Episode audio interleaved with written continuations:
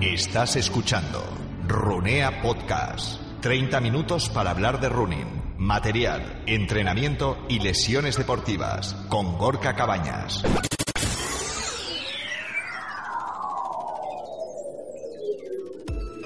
¿Tus articulaciones no siguen tu ritmo? ¿Se resienten tus rodillas después de hacer deporte? Protege tus articulaciones con Bio 3 Colágeno Forte. Un sobre al día aporta a tu cuerpo el colágeno necesario para mantenerse en forma. Además, Bio 3 Colágeno Forte está enriquecido con ácido hialurónico y magnesio, reduciendo así el riesgo de lesión, el cansancio y la fatiga. Consigue tu mejor marca con Bio 3 Colágeno Forte. Pídelo en tu farmacia o entra en bio3.es. Hola, muy buenas runeantes, bienvenidos a un nuevo episodio, un nuevo capítulo de Runea Podcast. Ya has oído la cuña, ¿no? Bio 3, colágeno fuerte para tener esas articulaciones fuertes, para evitar lesiones y un complemento perfecto para, para tus salidas eh, runners. Y hoy además nos viene, nos viene muy bien que Bio3 Colágeno Forte sea el patrocinador de este podcast porque vamos a hablar ni más ni menos que con Arich Urdampilleta. Eh, para los que no le, conozcáis, eh, Aritz está doctorado en dietética y nutrición, es además licenciado en educación física, eh, tiene máster en fisiología y medicina respiratoria, ha trabajado con, corredores profesionales, con ciclistas, es experto además en entrenamiento en, en altura y hoy vamos a hablar con él pues de un tema que interesa a todos los, deportistas de, larga distancia, principalmente, a todos los, runners también, obviamente. Vamos a hablar de nutrición, de cómo alimentarse bien, de cómo rendir más eh, y mejor a través de, una alimentación correcta. También vamos a hablar de la cafeína. Aritz eh, ha escrito incluso un libro hablando de los, de los beneficios de, de, la cafeína para los deportistas, de ayudas ergonutricionales, de qué comer antes de correr, de la alimentación básica del corredor, de qué comer durante la carrera, después de la carrera, de mitos y, y realidades. Un podcast que, que, te va a interesar. Son, son algo más de 35 minutos, pero yo creo que vas a poder sacarle mucho partido a la, a la charla que hemos tenido con, con Aritz. Eh, ya sabes que Runea es la comunidad de runners que más crece con ya casi 25.000 runners eh, registrados. ¿Qué puedes hacer en Runea? Pues muy fácil. Es una comunidad, es casi como un club, con un enorme club en el que además de poder escoger y buscar las zapatillas que más se adecuan a tu forma de correr, comparamos precios de zapatillas y además tenemos una comunidad a la que puedes preguntar cualquier duda que tengas vinculada con el mundo del running, ya sea sobre zapatillas de, running, pero también sobre entrenamiento, sobre nutrición. Además, contamos con nuevo mister, con nuevo entrenador que, va a ayudar eh, a Imanol Loizaga y al equipo de Rezan Pref eh, pues a resolver todas las dudas que tengas con, con, los entrenamientos. Se trata de Iván Acereda, reciente ganador de la media maratón de Vitoria, es además entrenador de running y como te digo te va a ayudar con tus entrenamientos y con las dudas que, que te surjan al respecto. Vamos ya con la entrevista con Arich Urdampilleta. Estate muy atento, ajusta bien esos cascos porque vas a aprender mucho sobre nutrición. Hola, muy buenas, Aritz, ¿qué tal estás? Hola, muy buenas, Gorka, muy bien, muy bien. Oye, pues Aritz, encantados de, tenerte en, Runea Podcast. Bueno, como solemos hacer siempre en todos nuestros eh, episodios, Aritz, cuéntanos quién es eh, Aritz Urdampilleta y, a qué te dedicas. Bueno, eh, yo soy, bueno, de alguna manera me doctoré en fisiología y nutrición deportiva eh, estudié nutrición humana y dietética y, licenciatura en ciencias de actividad física y deporte y luego a posteriori pues fui especializándome a través de diferentes másteres universitarios y, doctorado, sobre todo en el campo de la fisiología y nutrición deportiva.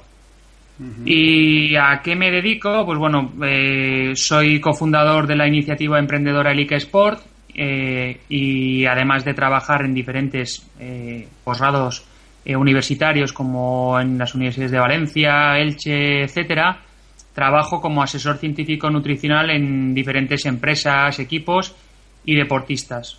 Y especialmente, pues bueno, me dedico exclusivamente pues a, la preparación física eh, a los deportistas en la empresa Elite Sport.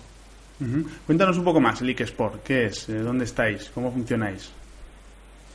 Bueno, el Sport es eh, una empresa eh, de asesoramiento, de formación, eh, de todo un poco, de alguna manera, sobre todo nos basamos en la evidencia científica a la hora de hacer las cosas. tenemos un centro sanitario y deportivo donde realizamos el asesoramiento nutricional, la preparación física, pruebas de esfuerzo, pruebas antropométricas a los deportistas y a la vez hacemos formaciones bien técnicas o formaciones para profesionales donde, bueno, eh, nuestra línea de trabajo es esa, ¿no? La formación y, directamente asesoramiento a los deportistas y también otros profesionales, dietistas, nutricionistas que se quieren formar en el campo de la nutrición deportiva. Eh, ¿Qué tipo de deportistas son los que, los que más se acercan a vuestro centro, Arit? Bueno, el tipo de deportistas, ya sabéis que hoy en día eh, se ha popularizado mucho los deportes de resistencia, ¿no? De, por ejemplo, el ciclismo, eh, las eh, carreras en, asfalto y, las carreras en la montaña, que es lo que ahora mismo se está viendo un boom bastante grande. Entonces, bueno, este tipo de colectivo es quienes se suelen acercar a, a, bueno, de asesorarse de alguna manera desde el punto de vista nutricional y, y deportivo. Eh, hablábamos la, la, semana pasada sobre prevención de lesiones con, con, Alberto Cebollada y empezábamos el podcast hablando de, bueno, pues que estábamos viendo últimamente casos de muerte súbita, un poco... ¿Le hemos perdido el miedo a las, a las distancias en esto del deporte, Aritz? Bueno, eso ya es un poco... Es, eh, es una pregunta bastante atrevida, ¿no? Eh, yo creo que sí, le hemos perdido un poco de respeto a, bueno, a la ambición que tenemos en la sociedad. Yo creo que en el deporte también se está reflejando, ¿no? Eh, yo creo que, bueno, a ver, son cosas que el ser humano de por sí, eh, si vamos, pues bueno, viendo las, los antecedentes del ser humano, somos de hacer muchos kilómetros andando. Lo que pasa es que si unimos andar con, con correr, con, con, algo que evolutivamente no estamos acostumbrados, evidentemente, pues bueno, genera una serie de, de patologías si no lo controlamos bien, bien. Entonces, pues bueno, en, este caso el asesoramiento médico, el asesoramiento nutricional, el, el asesoramiento deportivo, cada vez se ve que es más necesario porque nuestros retos van más allá del estilo de vida que hacemos. Es un estilo de vida muy sedentario y no obstante en los retos deportivos nos planteamos eh, retos deportivos mucho más potentes que de lo que eh, anteriormente hacíamos, ¿no? Entonces, pues bueno, no es congruente. Eh, estaba viendo, Aris, tu currículum, bueno, es espectacular. dietética, nutrición, entrenamiento, fisiología, medicina respiratoria, has trabajado con ciclistas, con corredores profesionales, experto en entrenamiento en altura. ¿Con qué te quedas? ¿Qué es lo que más te apasiona?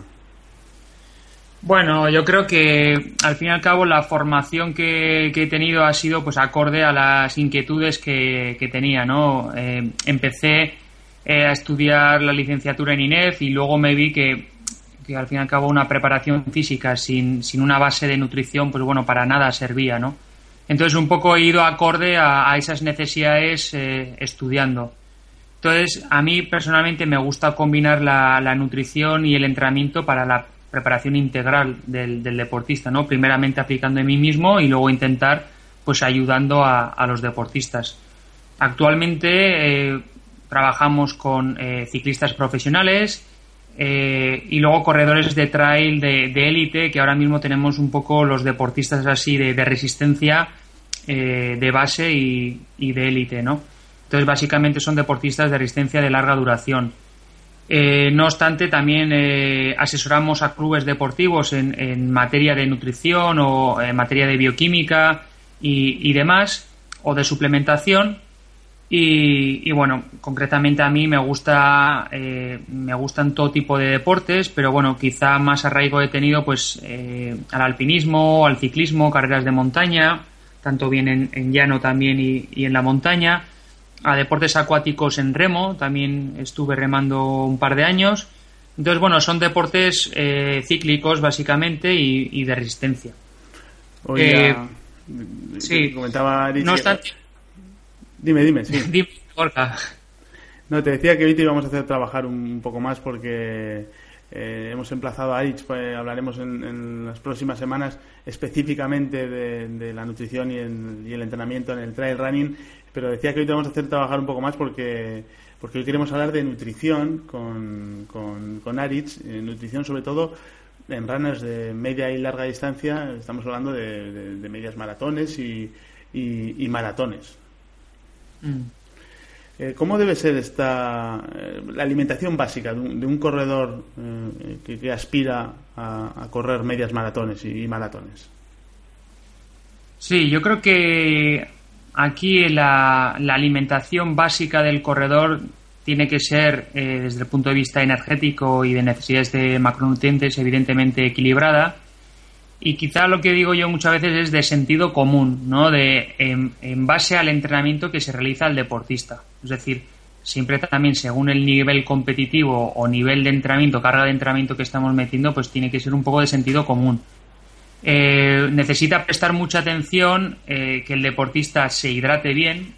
Esto eh, para saber realmente cuánto pierde un deportista en materia de deshidratación puede también eh, hacerse el pesaje el antes de ir a la cama y cuando se, se levanta las mañanas para ver, eh, se ve reflejado como entre medio kilo, un kilo, incluso a veces más, pierde a las mañanas cuando se levanta. Entonces, la hidratación, que hagas deporte o no, eh, bueno, al fin y al cabo es algo muy importante cuando uno se despierta que, se tiene que hidratarse como prioritario. Y el deportista, si entrena normalmente a las tardes, eh, a las noches se deshidrata eh, un poco más. Entonces, en estos casos como base, la hidratación tiene que ser muy importante, no solamente para la vida deportiva, sino que para luego, porque al fin y al cabo los tendones son más, más susceptibles o las articulaciones más susceptibles a, a, degenerarse con esos procesos de deshidratación constante y entonces a veces no nos damos cuenta, pero a la larga eh, es muy importante pues bueno mantener un estado de hidratación buena. Y en cuanto a, nutrientes, eh, está claro que tiene que ser alta en hidratos de carbono porque eh, gastamos mucha cantidad de glucógeno en la actividad física, en este caso de, de, carrera a pie, y justa en proteínas. En proteínas también tiene que ser justa, ¿por qué? Porque, bueno, demasiado tampoco es bueno, es mejor priorizar alimentos que tengan muchos hidratos de carbono que demasiada carne, demasiado pescado, demasiado huevos, en este caso, ¿no? Yo veo que le das, eh, mucha importancia eh, a la hidratación, hablaremos eh, más adelante, pero ¿hasta qué punto puede llegar a influir en el rendimiento deportivo el hidratarse correctamente? Bueno, esto eh, hay artículos científicos de sobra como a partir de un 4% de deshidratación el rendimiento cae muy muy en picado, ¿vale? Y un, en un 6% de deshidratación, pues ya el riesgo eh, médico nutricional puede ser eh, muy grande.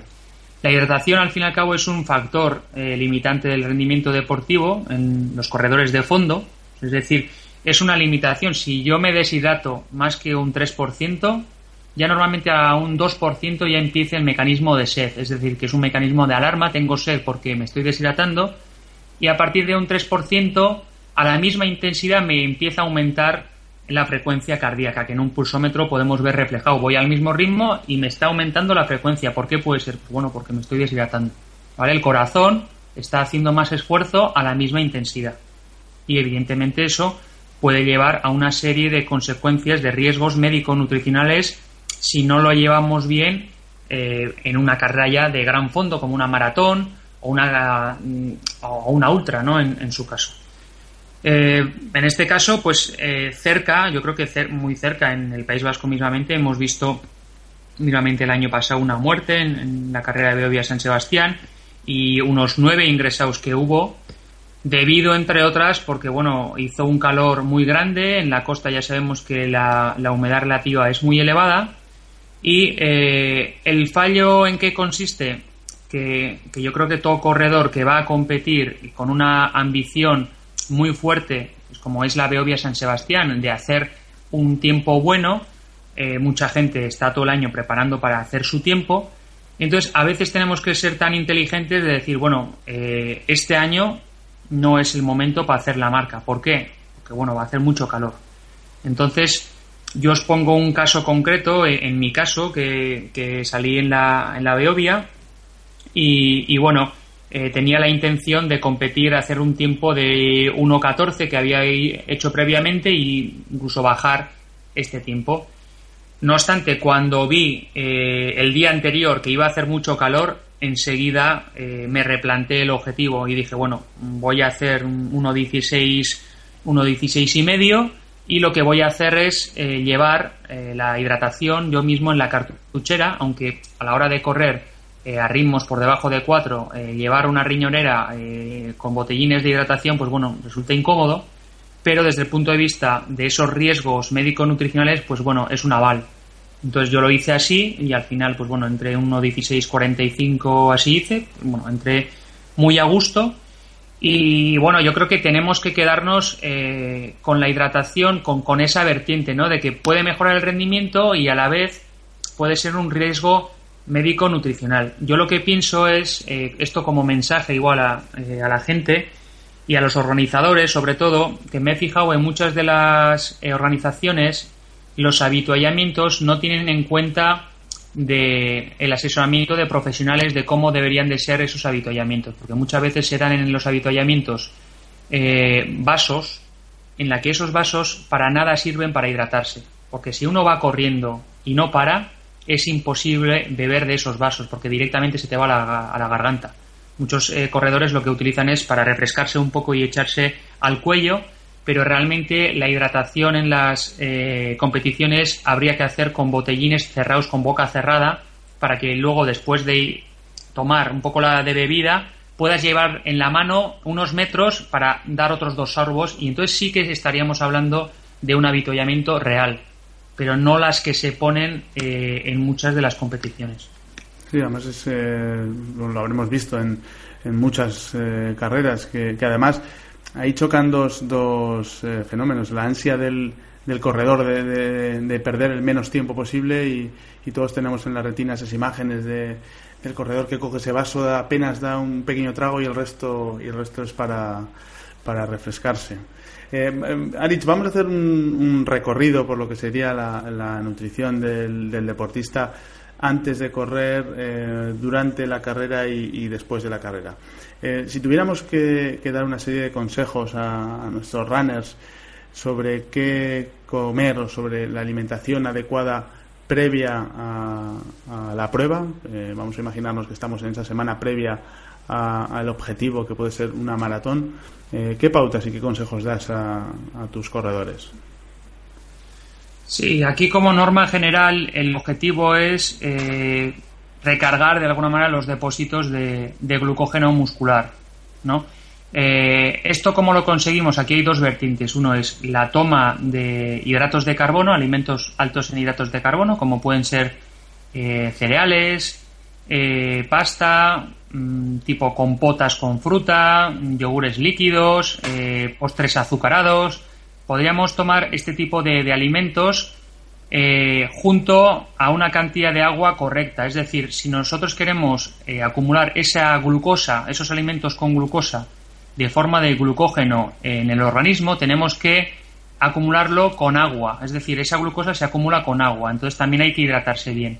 Entonces, normalmente dos días antes a la competición importante se empieza a aumentar en la dieta habitual del deportista eh, cantidades más elevadas de hidratos de carbono. Es simplemente, pues bueno, si hacemos una comida y habitualmente, pues después de una comida tomamos un yogur, pues aportamos en el postre algo más azucarado, como podría ser, pues bueno, un plátano, por ejemplo, que tiene unos 30 gramos de hidratos de carbono y un yogur solamente unos 5.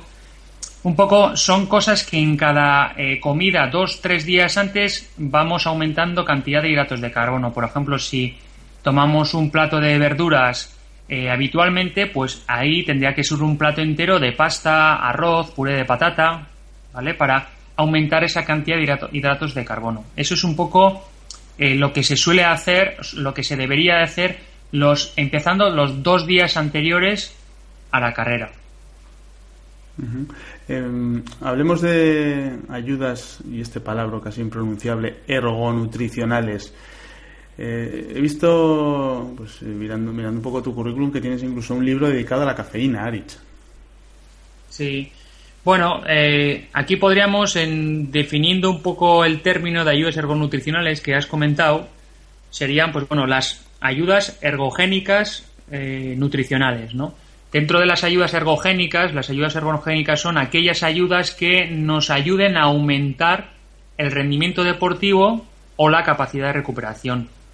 Entonces, en este caso, eh, la cafeína se ha visto que, bueno, con mucho consenso científico, que mejora el rendimiento deportivo desde el punto de vista de la contracción muscular, desde el punto de vista de, la mayor utilización de la grasa como combustible energético, eh, desde el punto de vista psicológico, mayor tolerancia al dolor. Entonces, bueno, se ha visto que eh, aumenta el rendimiento deportivo. Concretamente, eh, hemos publicado este año dos libros de, sobre la cafeína, que el primer libro es sobre el rendimiento deportivo y riesgos médico-nutricionales de la cafeína, es decir, si no controlamos la toma de cafeína, como todo, al fin y al cabo, si tomamos demasiado, tiene sus efectos secundarios, como puede ser pues, un efecto diurético mayor, genera diuresis, eh, un efecto termogénico, es decir, aumenta la temperatura corporal y de por sí, si en una maratón estamos deshidratados, de por sí aumenta la temperatura, corporal y si tomamos mucha cafeína, pues esto puede empeorar esta situación. Y el segundo libro que sacamos fue sobre el uso de la cafeína por deportes específicos, como una guía práctica, es decir, qué tipos de cafeína utilizar, es decir, puede ser cafeína farmacológica, puede ser cafeína eh, a que, que, viene a través del café, té, negro, eh, guaraná, de este tipo de, eh, de alimentos que estamos habituados, de la Coca-Cola, y el Red Bull y demás, de bebidas que podemos encontrar y eh, por otra parte, pues cafeína eh, que se vende en pastillas que podríamos también, de, que son cafeínas de liberación sostenida, de tomarlas en, en este tipo de eventos de larga duración. Entonces, bueno, en este caso de, comentar que es muy importante eh, saber, tan, aparte de tomar cafeína, qué tipo de cafeína tomamos, porque muchas veces mucha gente toma la cafeína a través del café y en los deportistas últimamente se está viendo muchos problemas gastrointestinales. Pues el café provoca, pues bueno, eh, diarrea, problemas gastrointestinales, lo cual en este tipo de colectivo de deportistas eh, últimamente se utiliza más en cafeína en pastillas. ¿Y, qué cantidad eh, es, adecuada por norma general? Imagino que ahí la individualización será, será importante, pero como, como norma general, ¿qué cantidad de, cafeína podemos tomar ante, bueno, ante un reto como pueda ser una media maratón o un maratón? Sí, la cafeína, las dosis efectivas son entre 2 y 6 eh, miligramos de cafeína por kilo de peso. Eh, alguno diría, joder, pues esto menudo rollo, ¿eso cómo, cómo lo hago yo? Pues bueno, realmente es, eh, si uno si pesa 50 kilos, pues ya cuando toma 100 miligramos de cafeína, es efectivo el efecto.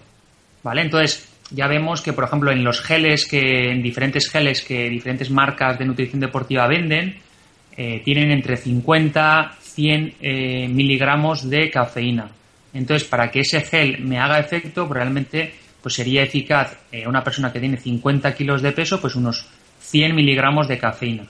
Luego, un café más o menos tiene entre 100, un café expreso entre 100 150 miligramos de cafeína, para que de alguna manera nos hagamos una idea. ¿Vale?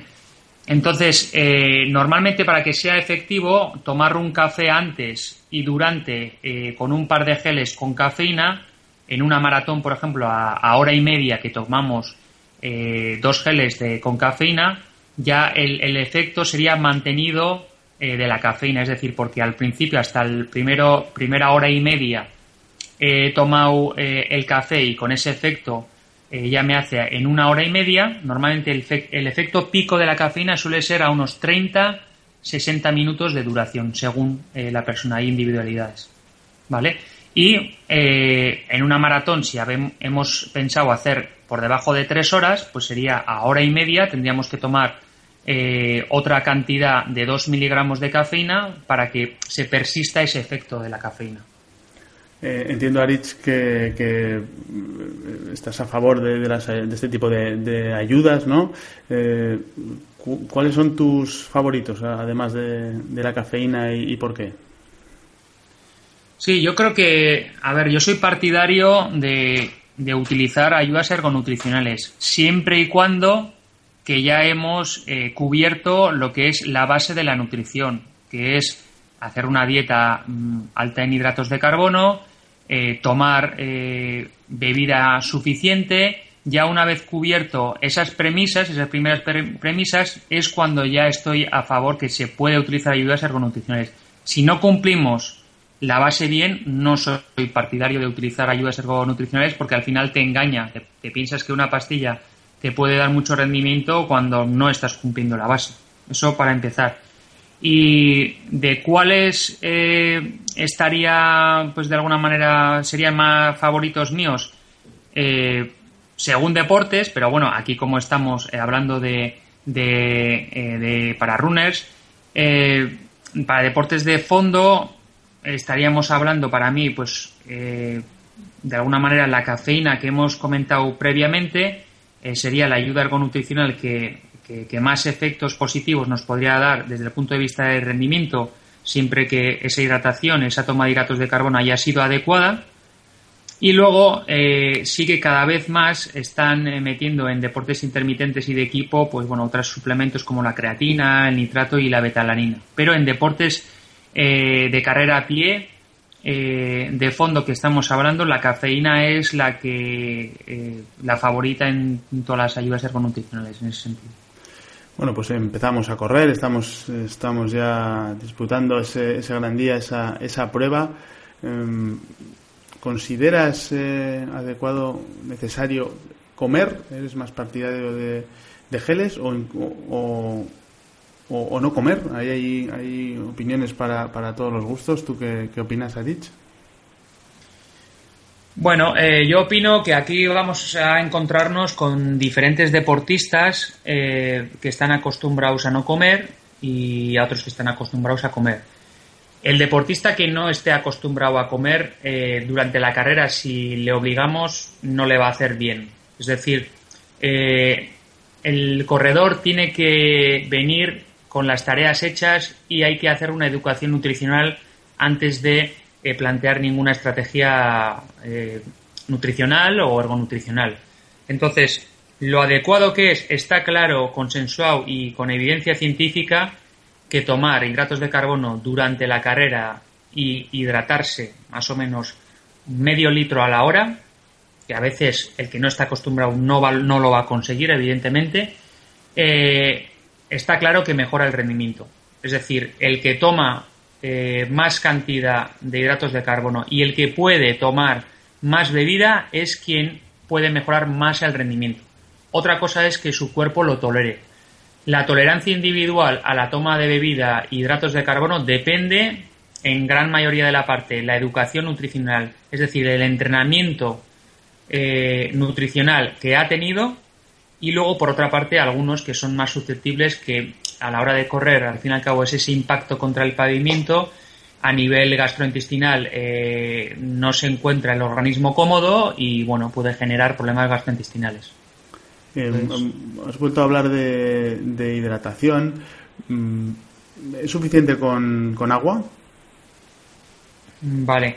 Bueno, a ver, eh, siempre es, es suficiente con agua si tomamos eh, pastillas de sales y si tomamos geles o tomamos de alguna manera hidratos de carbono durante la carrera. Entonces, pues bueno, si tienes que andar tomando agua y luego para una maratón pastillas de sales y luego geles, pues yo creo que suele ser más correcto tomar bebidas que están preparadas para, para lo que estás gastando en el sudor, que es el sodio y, agua, básicamente. Entonces, eh, las bebidas isotónicas lo que nos aportan es, por una parte, agua, evidentemente, por otra parte, sodio, que es lo que más se pierde en el sudor, sodio y cloro. El cloro de por sí, agua mineralizada, ya lo tiene mucho. Y por otra parte, azúcares, que es lo que nos aportan las bebidas isotónicas. Entonces, estamos tomando tres en uno. Entonces, realmente, eh, lo que aconsejo es tomar bebidas isotónicas. Luego otra cosa es que a veces, eh, si la duración de la carrera es muy larga, eh, si me planteo una maratón, pues hacer en tres horas y media o más, pues a veces algunos sorbos solo de agua, pues apetece también porque queda muy empalagoso, pues siempre azúcares, azúcares y todo dulce, ¿no?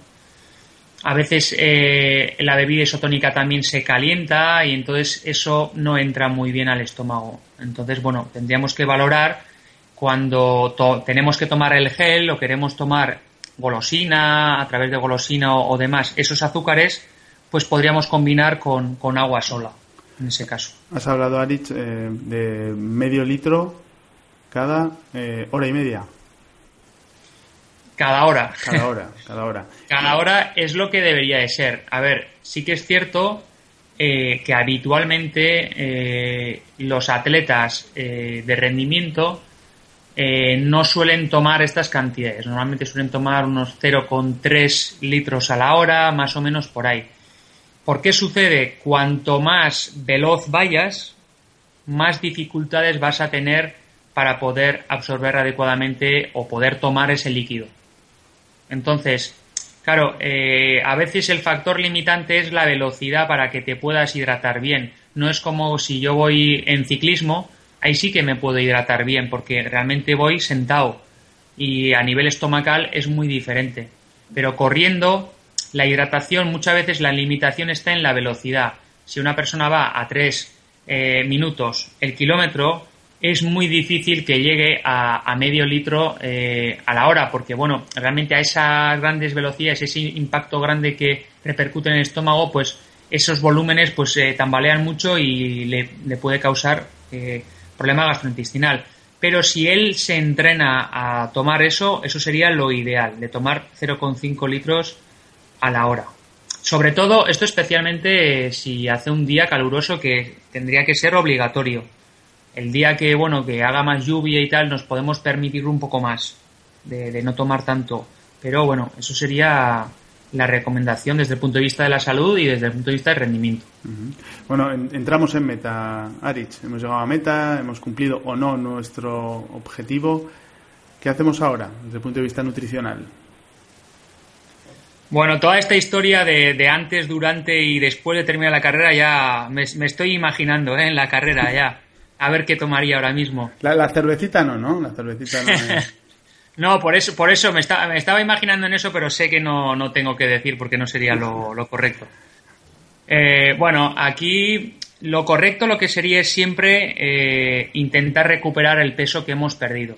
Eh, ya sabemos que siempre no es posible calcular cuánto peso hemos perdido, pero eh, teóricamente se dice que tenemos que recuperar el 150% del peso que hemos perdido. Es decir, ¿qué quiere decir esto? Si yo he perdido 2 kilos durante la carrera, que serán 2 kilos de agua, básicamente, de deshidratación, tendría que recuperar 3 kilos de agua, es decir, 3 litros de agua o 3 litros de bebida diferente. Pues normalmente los, eh, para recuperar esa hidratación y también recuperar los depósitos energéticos que he perdido, que, es glucógeno básicamente, se utilizan batidos recuperadores. ¿Vale? Eh, bueno, los batidos recuperadores podemos comprarlos de diferentes marcas que podemos encontrar, pero básicamente se consiste en eh, son una mezcla de, de, sodio con hidratos de carbono y proteínas de absorción rápida. ¿Vale? Es ese tipo de mezcla.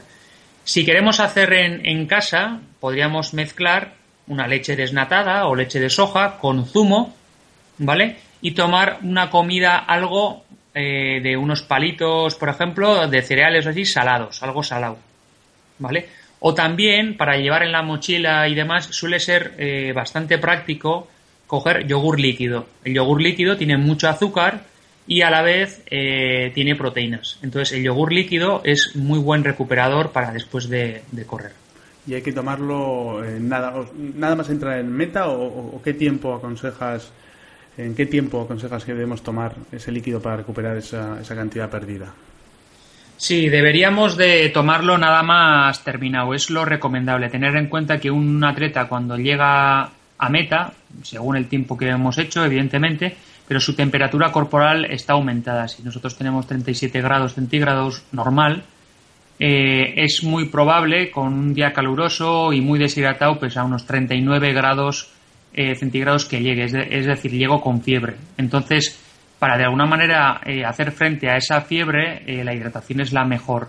manera. Entonces, cuanto antes empiece, mejor. Lo que hemos dicho antes, si tengo que recuperar 3 kilos, esos 3 kilos las voy a recuperar en un mínimo de, de 3 horas, porque máximo puedo beber un litro a la hora, de modo que pueda absorber bien ese líquido.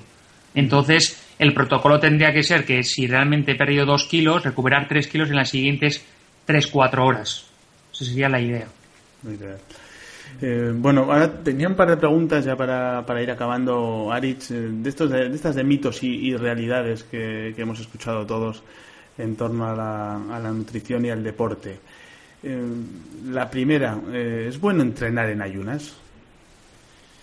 Bueno, si, si, es bueno o no, no lo sé decirte, ¿no?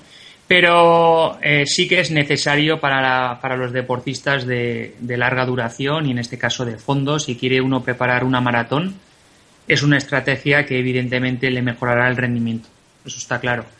Eh, nosotros hemos hecho, eh, bueno, llevamos seis años prácticamente investigando en este campo, publicamos este año una publicación y además hemos publicado dos libros más que uno se llama el entrenamiento en ayunas, pues fisiología y metabolismo de las grasas, y el segundo es sobre el entrenamiento de ayunas y aplicaciones prácticas en el deporte, cómo ponerlo en práctica.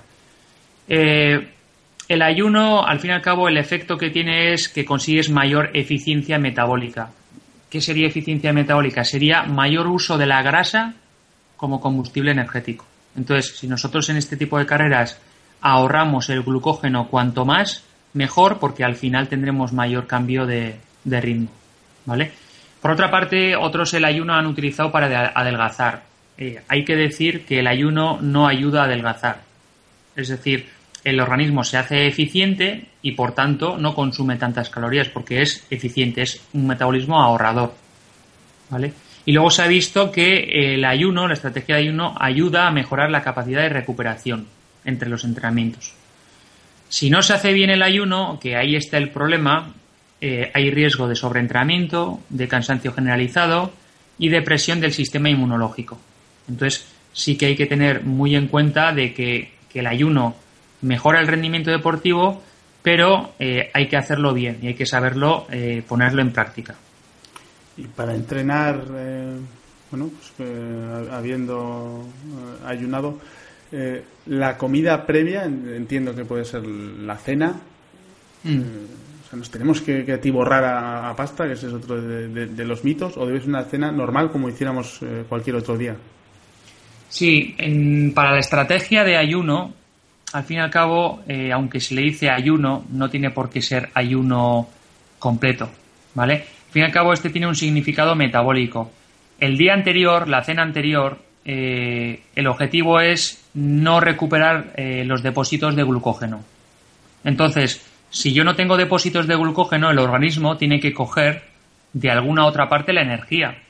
¿Y de dónde coge? Coge de la proteína, del catabolismo muscular, de los aminoácidos ramificados, concretamente, y eh, por otra parte de, la propia grasa del organismo que está en el músculo acumulado o bien en el, en el organismo, en la sangre, ¿no?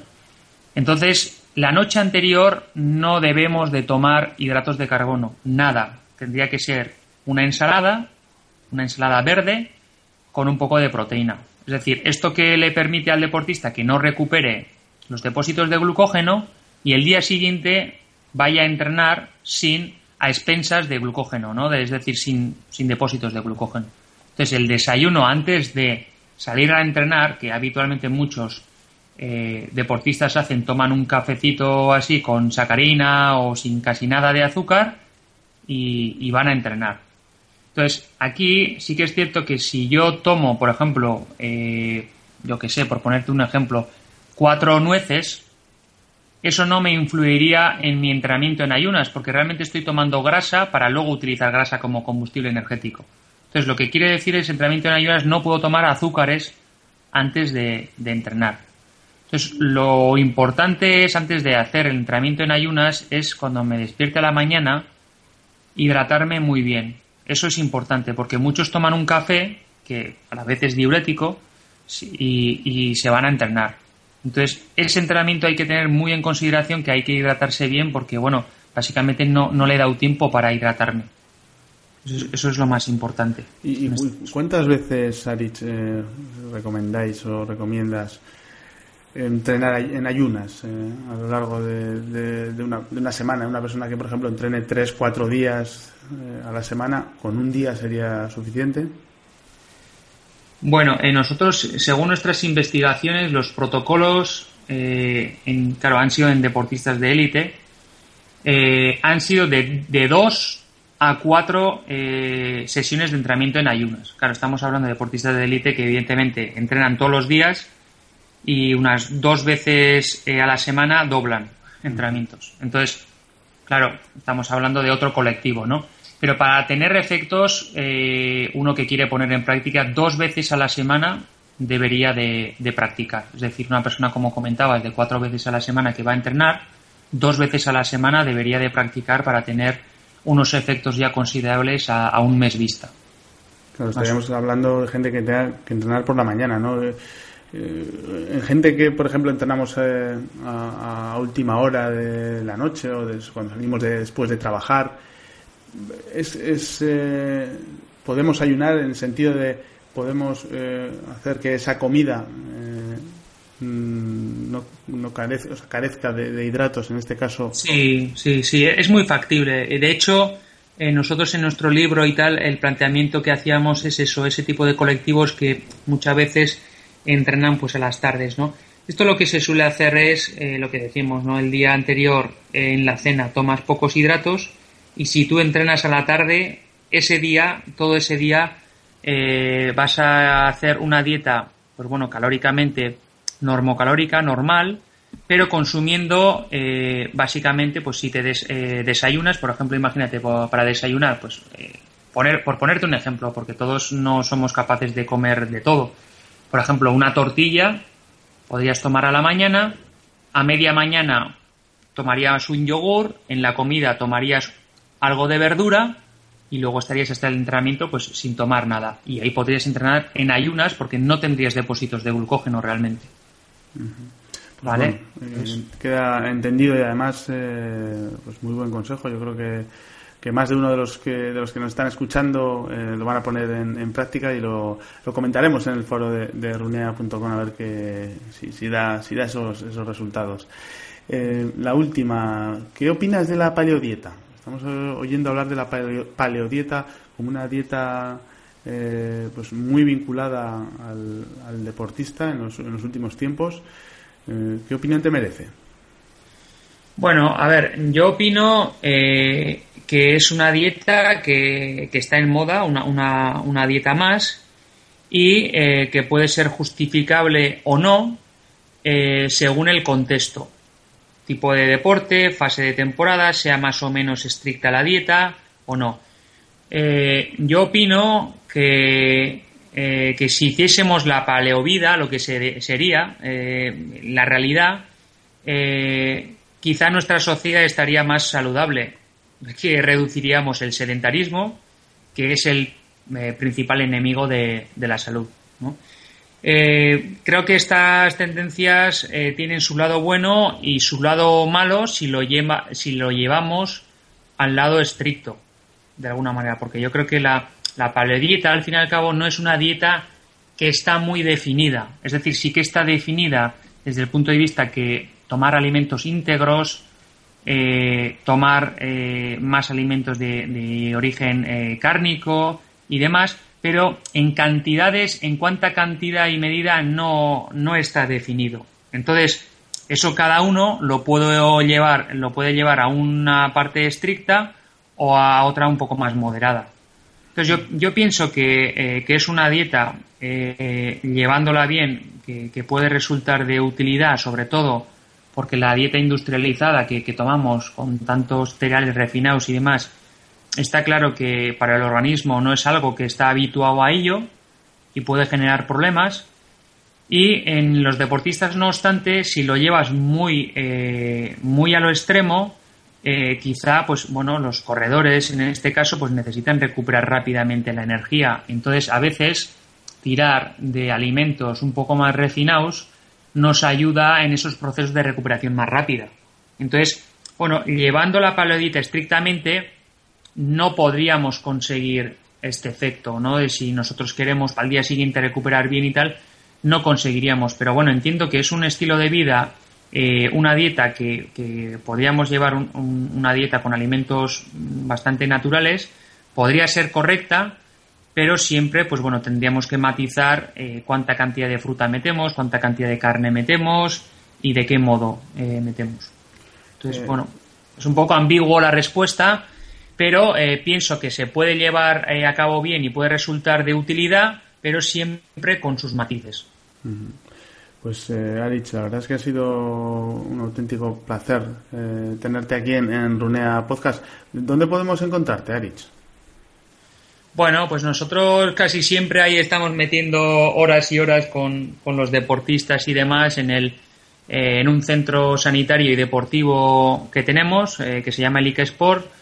Está en Oyarzun, en Guipúzcoa, y también podéis encontrarnos que ya solemos tener bastante actividad en la, en la web de www.licasport.com y también si queréis pues a nivel personal en el email mío que es a punto, eh,